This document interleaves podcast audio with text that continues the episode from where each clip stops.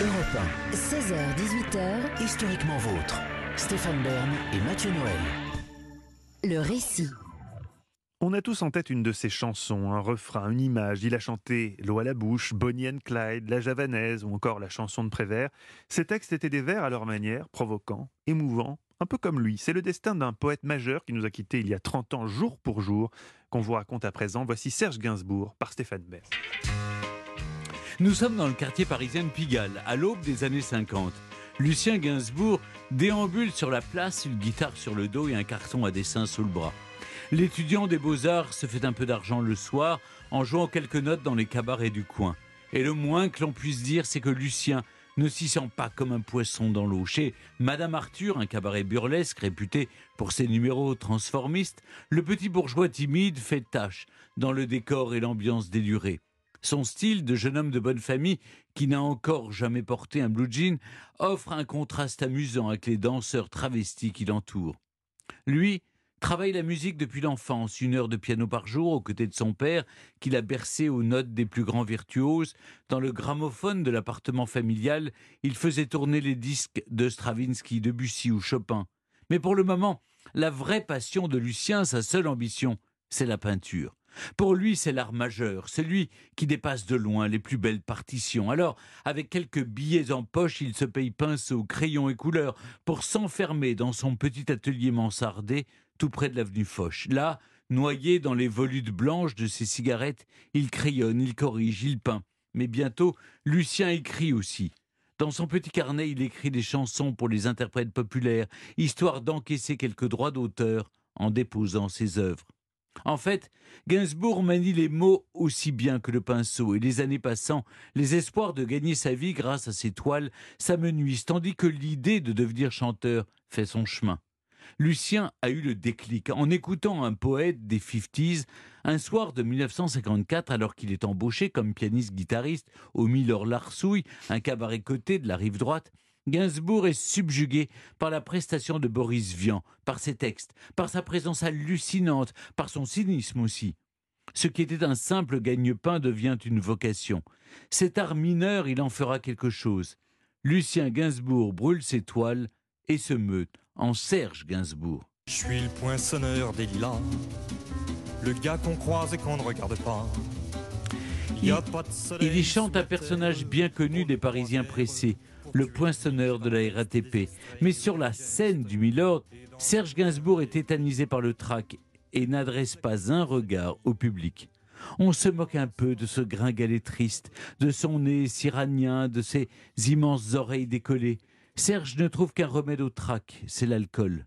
Pour autant, l'ivresse ne suffit jamais à évacuer cette peur viscérale de la scène. Il faut toujours une dose de plus. Alors, cette scène, il l'abandonne un temps mais le petit carnet est toujours à portée de main. Il le griffonne à coups de rimes, de jeux de mots et d'onomatopées. Son écriture sans ponctuation livre des textes au grand nom de la chanson française, à commencer par la muse de Saint-Germain-des-Prés, celle que tout le monde s'arrache. J'ai nommé Juliette Gréco.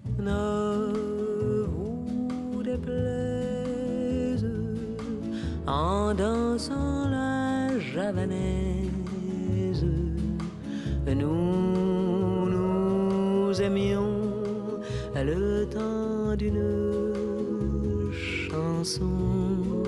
Voilà les premiers succès du poète désinhibé et des chansons pour les autres. Serge Gainsbourg écrit pour les femmes, pour Françoise Hardy ou pour France Gall. Mais il en est une autre à qui Serge voudrait écrire des chansons. C'est la blonde la plus célèbre du monde. Ses initiales, bébé. Déterminé à la séduire, Serge décroche son téléphone pour appeler Brigitte Bardot. Et ce jour-là, la belle et la bête s'enivrent à coups de champagne devant le micro. C'est le début d'une passion de 86 jours. Une nuit, elle lui demande d'écrire la plus belle des chansons d'amour. Le matin, au premier rayon, la voilà couchée sur le papier. Le résultat Quatre scandaleuses minutes de râles amoureux.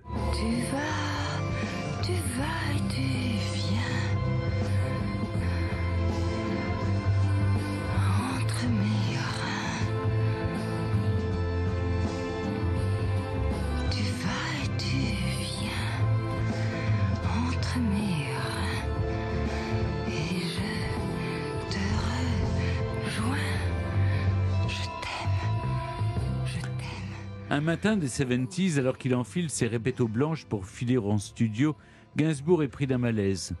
Son cœur appelle à l'aide. Mais en attendant les secours, l'homme à la tête de chou ne perd pas le sens des priorités.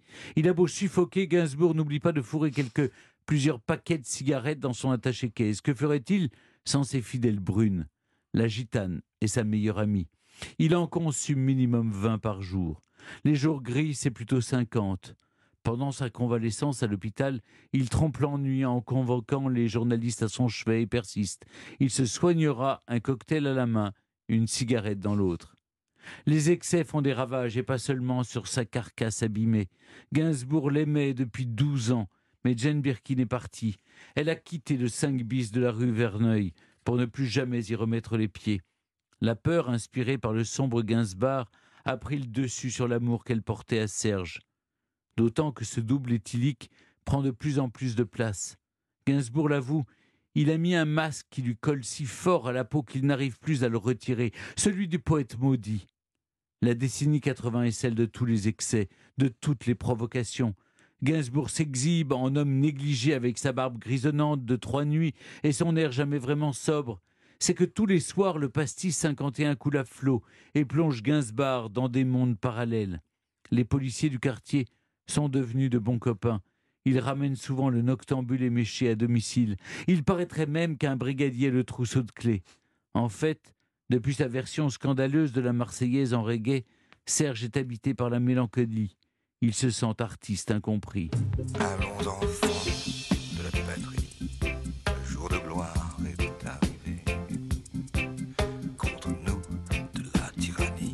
Mais Serge Gainsbourg retrouvera toujours sa plume et son piano. Ce Steinway sur lequel un portrait de Frédéric Chopin côtoie une photo du bassiste héroïnomane des Sex Pistols. Cette association est à son image. Imbibé de culture classique, Serge Gainsbourg a toujours aimé faire du neuf avec du vieux. Écoutez Poupée de cire, Poupée de son, vous y entendrez du Beethoven. Écoutez encore Initials Bibi, vous reconnaîtrez peut-être Antonin Dvorak. À force de provoquer la faucheuse, elle finit par surprendre le poète. Son cœur, qu'il appelait sa pompe à malheur, dit stop pour de bon. Serge Gainsbourg avait écrit dans un livre qu'il essayerait de rejoindre Arthur Rimbaud, qu'il le retrouverait un jour.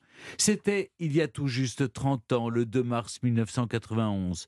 Depuis, qu'il soit scandaleux ou sensible, on n'a jamais cessé de fredonner les vers de Serge Gainsbourg, poète du XXe siècle, qui s'en est allé. Je suis venu te dire que je m'en vais. Et tes larmes n'y pourront rien changer.